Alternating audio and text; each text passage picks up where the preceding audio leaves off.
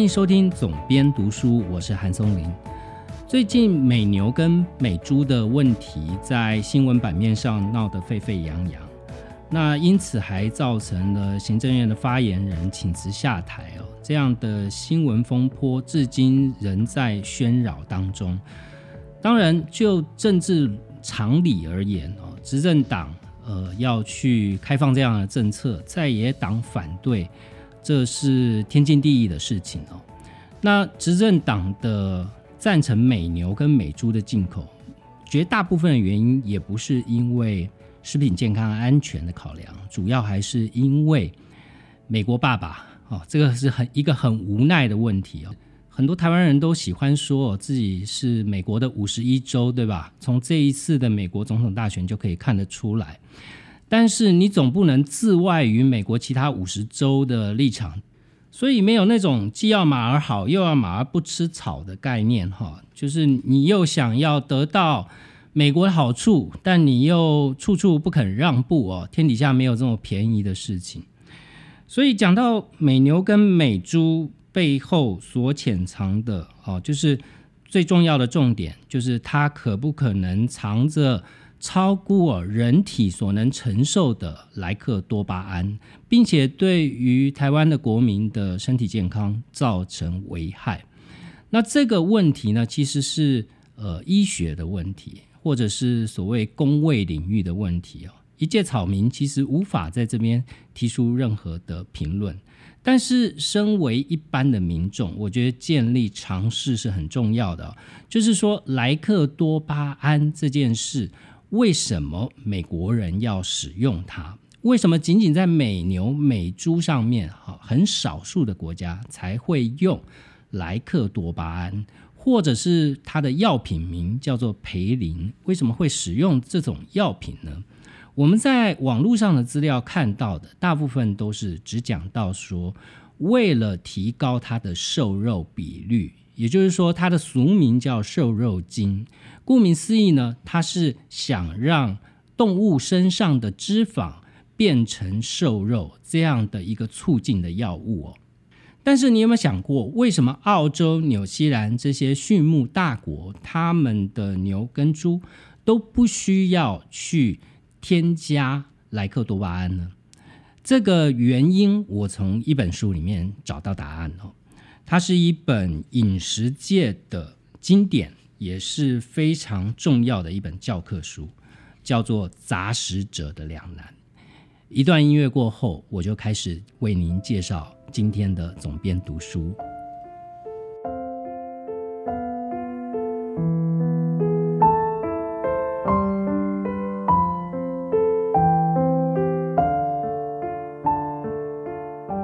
《杂食者的两难》这本书对于许多关心饮食文化的读者应该都不陌生，甚至我想应该非常多人都读过这本书哦。这位作者麦克波伦，他是美国非常指标性的饮食作家。呃，我记得在 Netflix 里面也有他所策划的纪录片哦。他曾经是二零一零年《时代》杂志的全球百大影响人物。他每一次出书都是出版界的一件大事哦。这一本《杂食者的两难》在二零零六年获得了《纽约时报》跟《华盛顿邮报》的年度十大好书。其实，在之前我曾经有一集节目介绍肥鸭肝的饮食文化跟政治学的一些关联哦。那在介绍那本书的时候，我就已经有讲过，说很想找机会来介绍这本《杂食者的两难》这本书。那最近的莱克多巴胺的议题，我联想到这本书里面去深究，说为什么在美国的畜牧工业里面必须要添加莱克多巴胺的问题。这一本《杂食者的两难》，除了是介绍美国从养殖呃畜牧的养殖，到再往前推，也就是养殖所需的哦饲料的来源。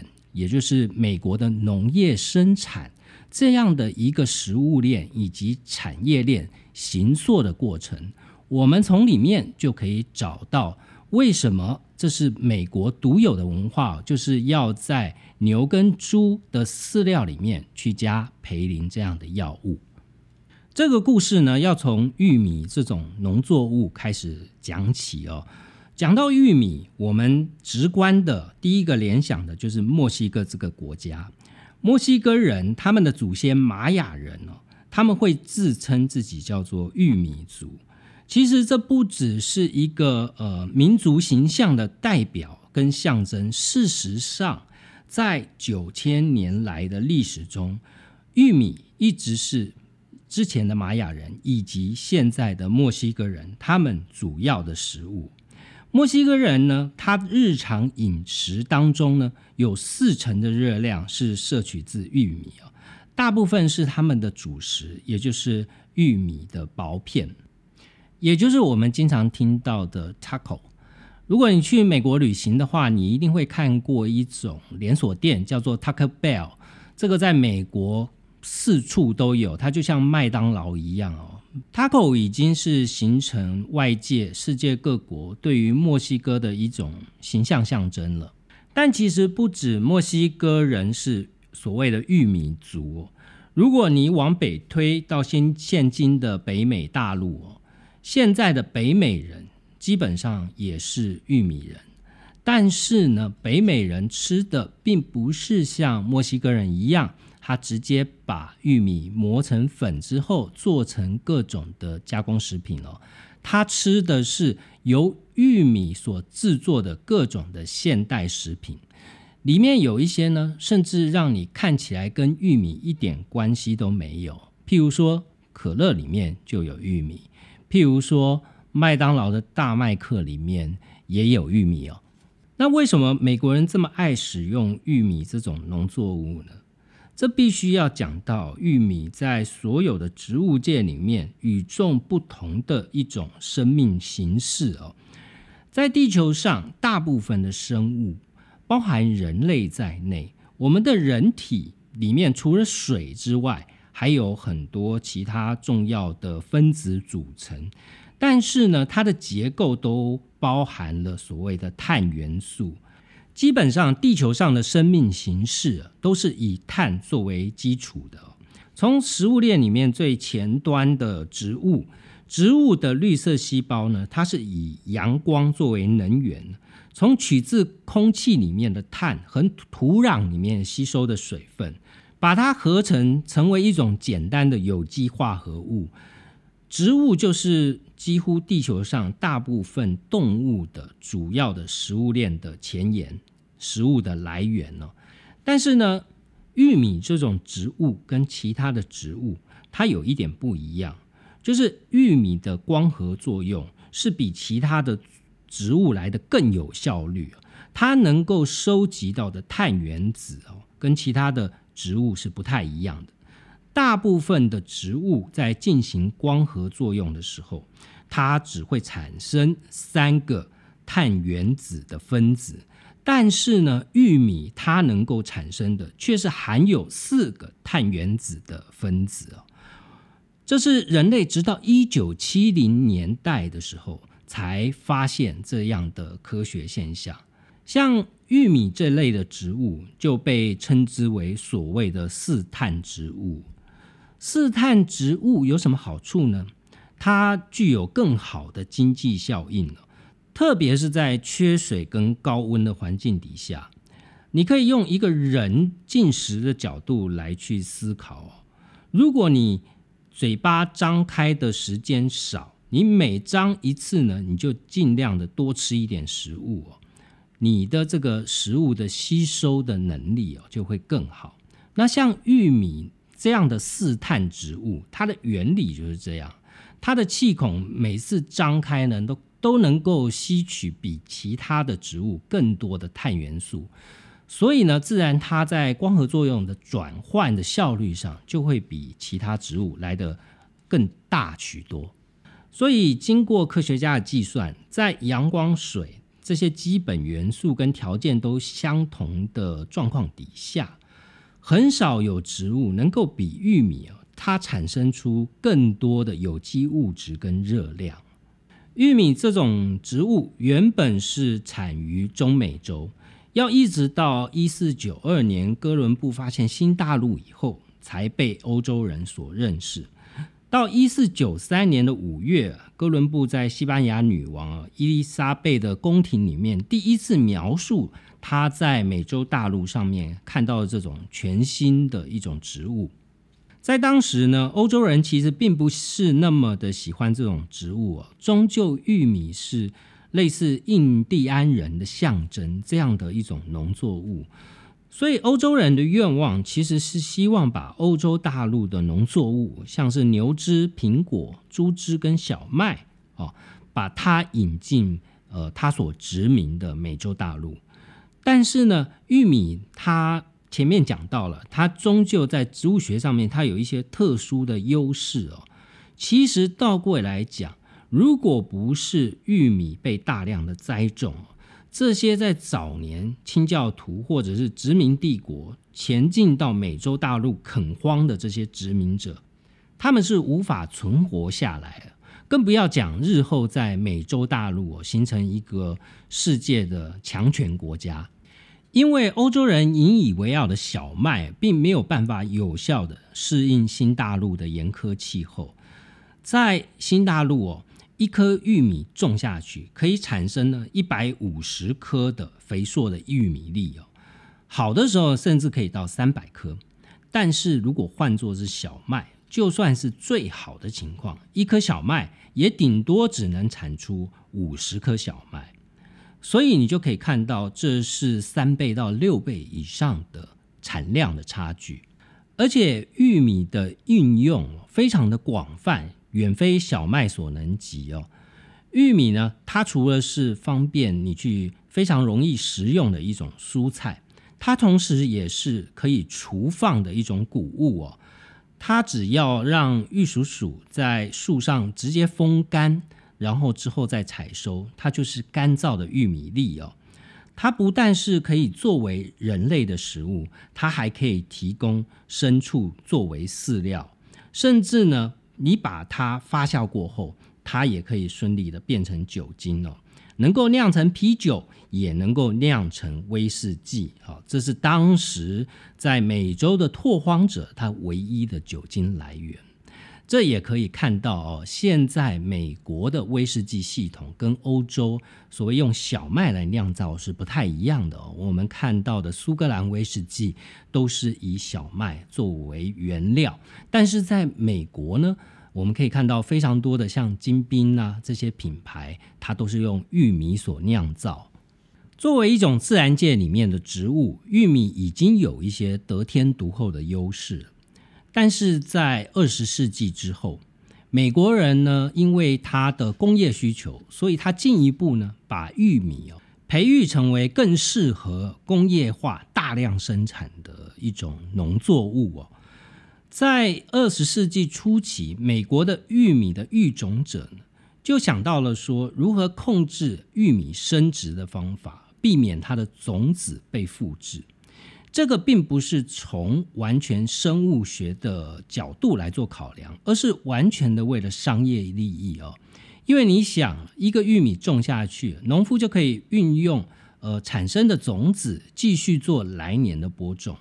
但是从商业的结构去想哦，我如何控制一个优良的品种，让农夫每年的播种都需要用到我优秀的种子？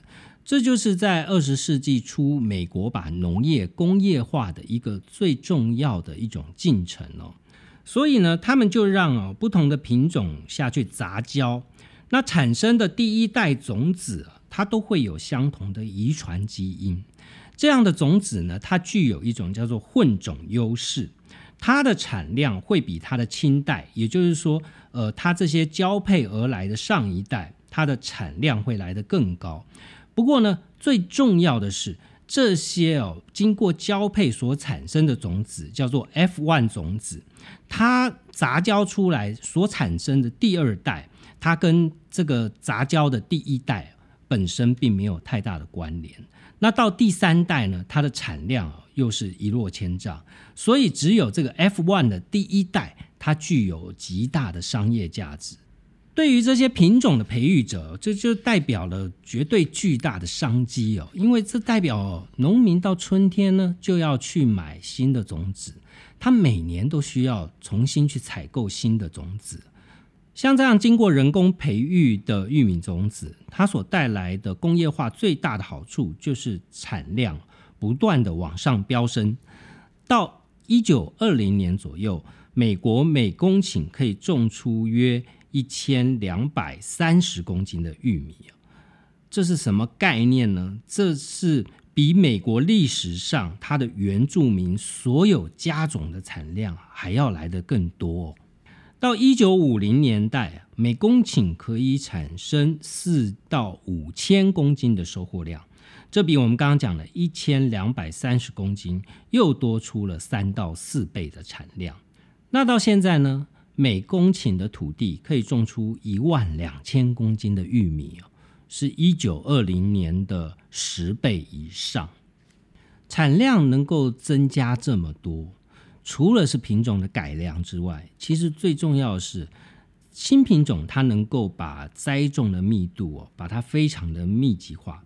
在以前呢，每公顷只能种到大概两万株左右的玉米，但是呢，现在可以种将近七万五千株的玉米，所以这个就是三倍到四倍左右的一个成长。所以我们可以这样看哦，现代化的大都会就是一个都市里面可以挤进非常多的人哦。像很多都市，它人口超过一千万、两千万。台湾最大的都市也超过两百多万的人口。但是呢，玉米田你可以把它想象，现代的玉米田就是一个超级巨大的玉米都市。同样的面积里面，它可以挤进了更多的玉米在其中栽种。但是呢，你有没有想到一个根结的问题啊？我可以无限量扩充同样面积里面的玉米栽种量，但是土地给的养分够不够多呢？不过呢，这个问题人类也找到了解方哦。刚刚提到说，玉米它因为是一种四碳植物，所以它吸取光合作用能够吸收的碳元素是更多的。简单来讲呢，它是更有效率，以及它需要能源更大的一种植物。所以。传统上面土地栽种玉米是必须要轮种的，也就是说，如果你每年都种它，它的地力是会很快的消耗殆尽。在传统一辈的生产观念里面哦，它必须要轮种，而且呢，它必须要兼种其他的作物，像是豆类啊，来去增加这个土壤里面所含的氮元素。甚至呢，把一些牲畜的粪便啊倒到这个田地里面哦，这个是传统农业的一种做法。但是呢，这样的做法其实之于工业化的需求，它是缓不济急的。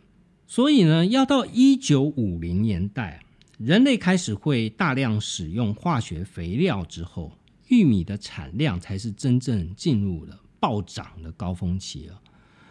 所谓的化学肥料，其实就是人工的合成氮肥哦。这个肥料是怎么来的呢？你一定没有想过，其实它是从石油而来的。所有生物都需要氮，氮这个元素，它是组成氨基酸、蛋白质跟核酸的基础。原本呢，一块土地要肥沃，它必须要大量的靠太阳能。由太阳来去制造出哦固态的氮，用氮来去增长植物的生长。但是呢，当人类学会了如何用化学的方式来去合成氮元素之后，能量的来源就改成是由石化燃料所来提供的。发明出这样技术的关键呢，是一种叫做固氮法。这可以视之为二十世纪最重要的发明，发明者叫做哈勃·鲍西。但是非常讽刺的，哈勃·鲍西呢，他曾经虽然他在一九二零年获颁诺贝尔奖，因为呢他的固氮法有效的提升农业跟人类的福祉，但是他一生中还是存在非常多丑恶的事迹哦。这位化学家，他在一次大战期间，他为德国军队效力。他让德军呢能够自行合成硝酸，用来制造炸药。后来他又为德军开发出制造毒气的方法，包含氨气跟氯气。哈勃鲍希研究出来说，在高温跟高压的环境哦，在透过催化剂的帮助，可以结合氮气跟氢气。而他所发明的固氮法，也可以视之为现代所有化学肥料的始祖。化学肥料让玉米的工业化种植取得突飞猛进的进展。现在呢，你不需要再顾及到土地土壤里面含有多少氮肥了，你只要把化学的氮肥施加下去，玉米农每年都可以大量的去栽种玉米，玉米的产量就形成一种源源不绝的供给。所以呢，麦克波伦在书中他就引用了一个很有趣的观念哦。他说，早年人类去种植农作物，它是借由太阳能的一种能量的转换。但是到目前为止呢，全世界有一半的所谓的合成氮肥都是用在玉米这种植物上。如今我们的玉米。看起来并不是从太阳做能量转换而来，它是我们人类靠不断的燃烧化石燃料而来。化石燃料在农业的工业化里面的每一个环节几乎都是无所不在的。人类可以用天然气来制作肥料，然后呢用化石燃料来制作农药，之后你需要用到的农业机械。它的动力来源也是要依靠化石燃料，甚至呢，收割之后的烘干、运送的过程，全部都离不开化石燃料。你会发现，每生产二十五公斤的工业化玉米，它就必须要消耗一点三公升的石油。也就是说，每一公顷的土地大概要消耗四百七十公升的石油。换言之呢？你生产每一单位热量的食物，它必须要消耗高达一个单位以上的化石燃料，这就形成一个吊诡的一种思辨哦。你投入的资源所产生的价值远低于你投入的资源，所以麦克波伦就开了一个玩笑。他说：“从工业化效率的观点，人类不能直接喝石油来摄取能源，真是太可惜了。虽然你从能源的角度来看哦，用这样的方式来生产食物，基本上是一种大量的浪费。但是呢，只要化石燃料它够便宜，这样生产玉米的方式，它就是一种有利可图的商业行为。”因为呢，在工业化工厂的制造过程里面，时间就是金钱，产量就是一切。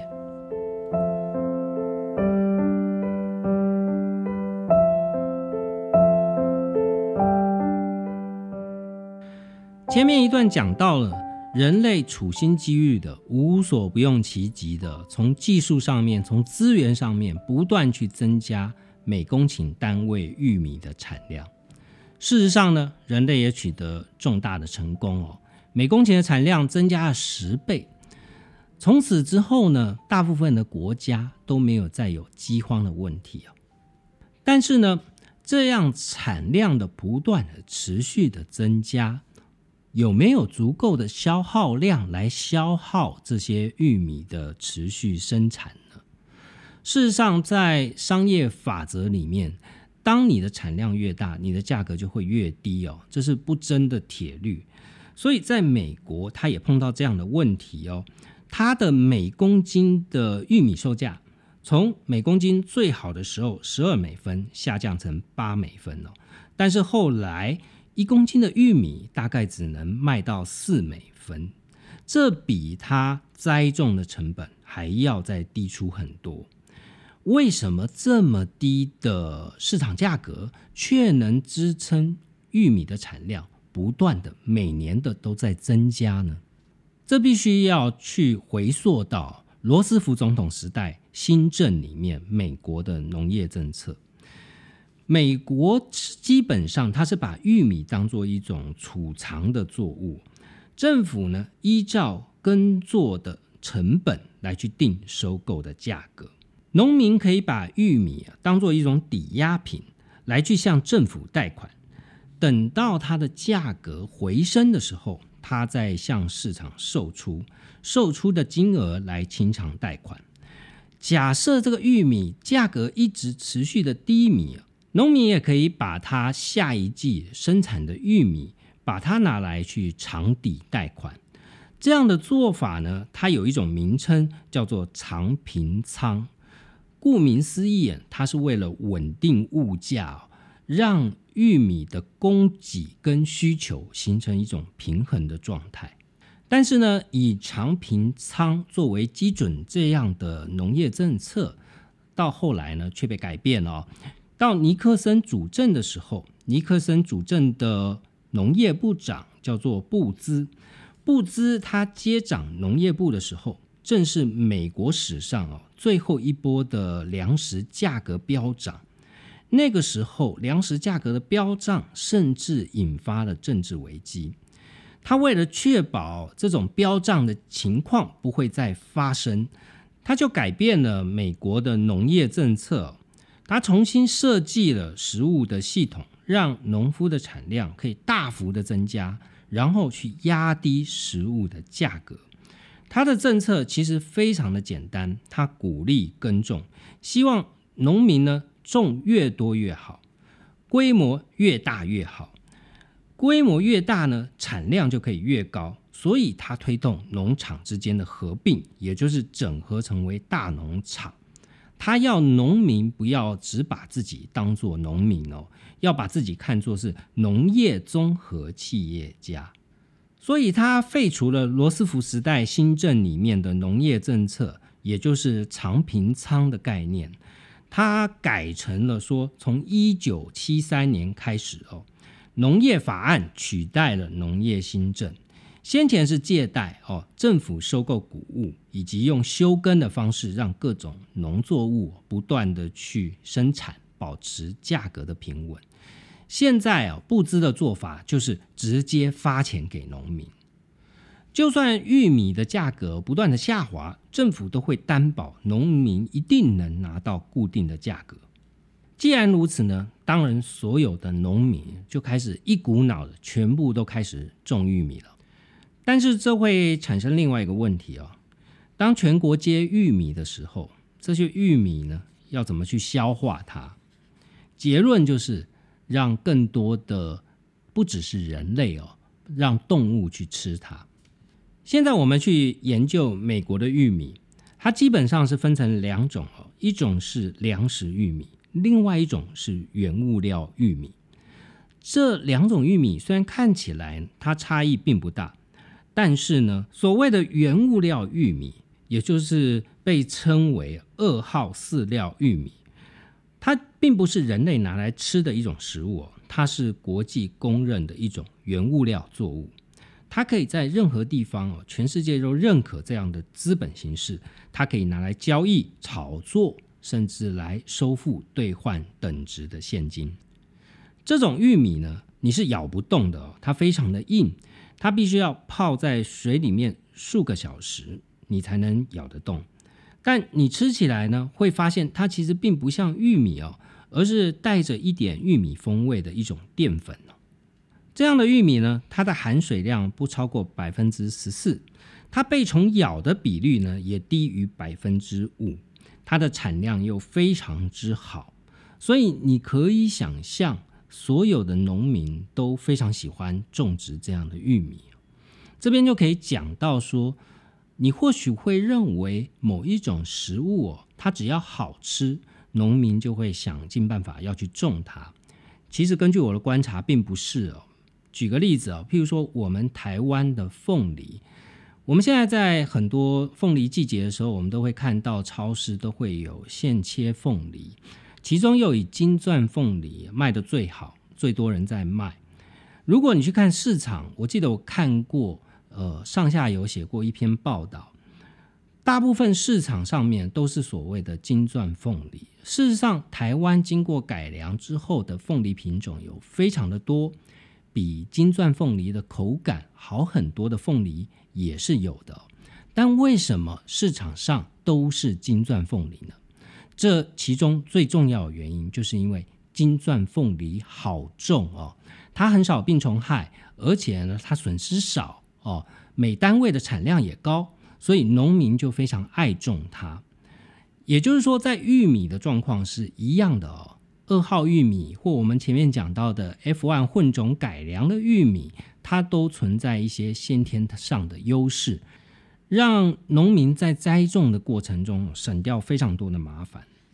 这么多的玉米，在美国就像一个工业化的输送带了，从农场呃收割到加工之后仓储，乃至于运送到食品工厂里面，这样它都不是用麻袋装的概念哦，它是用用输送带哦，一条金色的河流这样。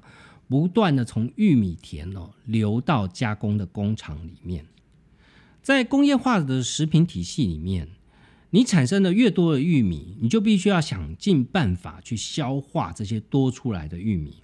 所以呢，具体的做法就是让越多的人类、越多的动物哦，跟越多的食品工业的消耗品去用掉这些玉米。譬如说，在美国的畜牧业哦。牛原本是不吃玉米的，但是呢，现在美国的牛几乎都是完全的靠玉米为生。目前美国呢，每一公斤的原物料玉米，其中呢也有百分之六十哦是拿来喂养牲畜的，其中有非常多是拿来喂给美国的一亿头牛。但你要知道，牛这种生物它原本是不吃玉米的，牛是吃草的。牛跟草之间呢，它有一种共同演化的关系，也就是说，草已经演化成为一种能够去给这种牛是反刍动物哦，它能够演化成为让牛去嚼食的一种食物来源。牛只呢，它吃掉了这些草，它因为它有一种独特的器官哦，叫做瘤胃。那这个瘤胃呢，差不多跟一颗球类是一个差不多的大小，哦它就像一个发酵槽，这里面呢有非常多的细菌，它能够去分解这个草，所以呢，草人是没办法吃的哦，只有具有瘤胃这样的动物可以去把草转化成为蛋白质。为什么在美国的工业化畜牧业当中啊，牛不吃草而要吃玉米呢？简单来讲就是速度，用工业化里面哦比较常见的字眼就是效率。比起用牧草来喂养牛吃这种玉米这种高热量的饲料，它可以更快的达到你可以宰杀的体重。在最近这个半个世纪近五十年来哦，牛只的成长到宰杀的时间是急速的缩短。以前牛可能要到四五岁才能宰杀，但是在一九五零年代，两三岁就可以宰杀了。到现代，大概十四个月到十六个月，一头牛从饲养从幼牛到成牛到可以宰杀，只要十六个月的时间。这些牛能够在极短的时间哦，从三四十公斤左右成长到五百公斤。它靠的就是大量的玉米、蛋白质跟脂肪补充品这样的混合饲料。当然，这里面还必须要靠药品的支撑。如果没有药品呢？这些原本是吃草不吃玉米的牛只，它光吃玉米啊，它是会生病的。所以必须要靠药品不断去压制玉米当做饲料所为牛只带来的副作用。那这些饲料是呈现一个什么样的状态呢？麦克波伦他自己亲身的观察，所谓的饲料厂的模仿，它是这样的啊，就是说你把四百五十公吨的我们刚刚前面提到的呃原物料玉米，把它送进去，再混合液态的所谓的脂肪还有蛋白质这样的补充品，把它打进去。另外呢，再把它加入大概如果以一次四百五十公吨的这样的饲料，里面要有二十二公斤的抗生素哦，大概是像哦孟宁素这类，或者是太灰素这类的抗生素，也把它打进去。另外再加上一些少许的干燥的草饲料，把它全部的混合在一起，拌在一起，每天三次喂给牛只来吃。这样的饲料呢，里面有四分之三都是玉米。用这样的饲料喂出来的牛，它有一个主要的特色，或者是说，你说它是优点吧？也许看起来是哦，就是牛会长得很肥，它的肉里面它会布满漂亮的油花。美国人喜欢这样的口感哦。所以你现在吃到美国牛都是油花比较丰富的，你吃习惯了这样的牛肉，你在吃草饲的，譬如说台湾常吃到的澳洲牛或纽纽西兰牛，你就会觉得口感比较深色哈。虽然这样用玉米养出来的牛，它的这种比较油的特色，它会引起一些健康的问题，因为它的饱和脂肪酸的含量是比较高的。但是呢，美国的农业部它所设计的牛肉分级系统，却是用来奖励哦，油花越多，价格越高哦。也就是说，越多油花的牛肉就是越高级的牛肉。我们前面提到呢，美国的畜牧业里面，每一只牛的成长时间大概就是十四个月到十六个月哦。当然，其中有效率的考量，不过最重要的是。现代的牛在吃玉米的状况底下，它根本活不到十六个月以上哦。也就是说，现在的牛吃的玉米，它产生的一个最大的问题哦，就是它会胀气，因为它的胃酸会分泌的很多，在这个以玉米为主食所产生的胃酸，它甚至会产生哦，就是酸中毒。酸中毒会造成身体里面其他器官面临到衰竭的状况，所以呢，现在牛只在饲育场很少活超过一百五十天的，因为这也是他们的身体能够承受的极限哦。而且这还是使用抗生素在支持的前提底下。讲到这里，就可以讲回今天的主题了：为什么美国牛要加莱克多巴胺？这个原理就从玉米，我们回溯一路不断的去看它工业化的生产，乃至于到畜牧业，我们就可以明了其中的道理。就是我们在网络上查找莱克多巴胺的，不管是维基百科或其他的报道跟资料提到的一个关键字，叫做换肉率。哦，现今美国的工业化的畜牧业。他把这种二号玉米转换成为一块一块的牛肉，他大概每天呢，每一只牛会吃掉十五公斤左右的饲料，这个转换是大概两公斤的肉，这就是所谓的饲料换肉率啊。那牛的换肉率是偏低的，我们刚刚讲到十五公斤换两公斤，鸡的换肉率是最好的。鸡的换肉率是两公斤可以换到一公斤，所以鸡肉就比牛肉来的便宜很多。在这样的情况底下，我们前面也有讲到说，美国牛用玉米所饲养出来，它就是油花会偏多，也就是说，在它的身体里面脂肪会形成很大部分的体重。假设它五百公斤里面有很多是脂肪，你这个价钱也卖不好。所以呢，为什么要用培林？为什么要用莱克多巴胺？其实就是提高值钱的瘦肉占了它这个牛脂的整体的重量哦。它就为了这个原因，它必须要去加莱克多巴胺，来让脂肪呢变成肉，肉可以卖钱，提高最高的所谓的饲料换肉率。在这样工业化的畜牧业底下，我们吃到的到底是什么东西呢？我们当然会吃到一些抗生素，啊，这是无可置疑的。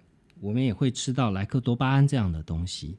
但回溯整个呃畜牧业以及整个农业，我们经过这样一层一层溯源的过程以后，麦克波伦提出了一个观点，我觉得是让我看了哑然失笑的一个观点了。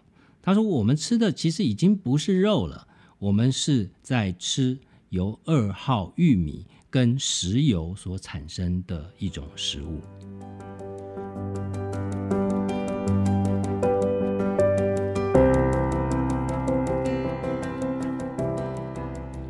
杂食者的两难是我非常推荐大家一定要去读的书。不管是你对于食物本身，你对于烹饪料理这件事是不是有兴趣哦？但是我们人每天三餐总是会吃嘛，尤其吃这件事情跟人类的历史是息息相关的。所以你喜欢阅读的话，我觉得这会是一本哦，不但让你带来阅读乐趣的书，也可以带来非常多。呃，足够你咀嚼、产生愉悦这样的知识性的书。我今天导读的内容呢，大概只有这本书的第一章到第四章哦。也就是说，扣着这一次莱克多巴胺的问题，麦克波伦从一开始，他在回头去追溯美国的这个整个食品工业化的历程哦，他从玉米做一个出发点，来去往后面去回推哦，包含畜牧业。后面还会带到就是所谓的食品加工业哦，这一系列的内容都非常的值得一读。所以虽然我只导读了四章，那后面就让大家自己去看书里面的内容。希望你喜欢今天的内容，也希望内容对你带来帮助。请帮我留下五星评价在 Apple Podcast 上面。有任何的问题或有任何的想法要讨论的。都欢迎到我的粉丝专业或在 Apple Podcast 上面留言。那我们下一集节目见。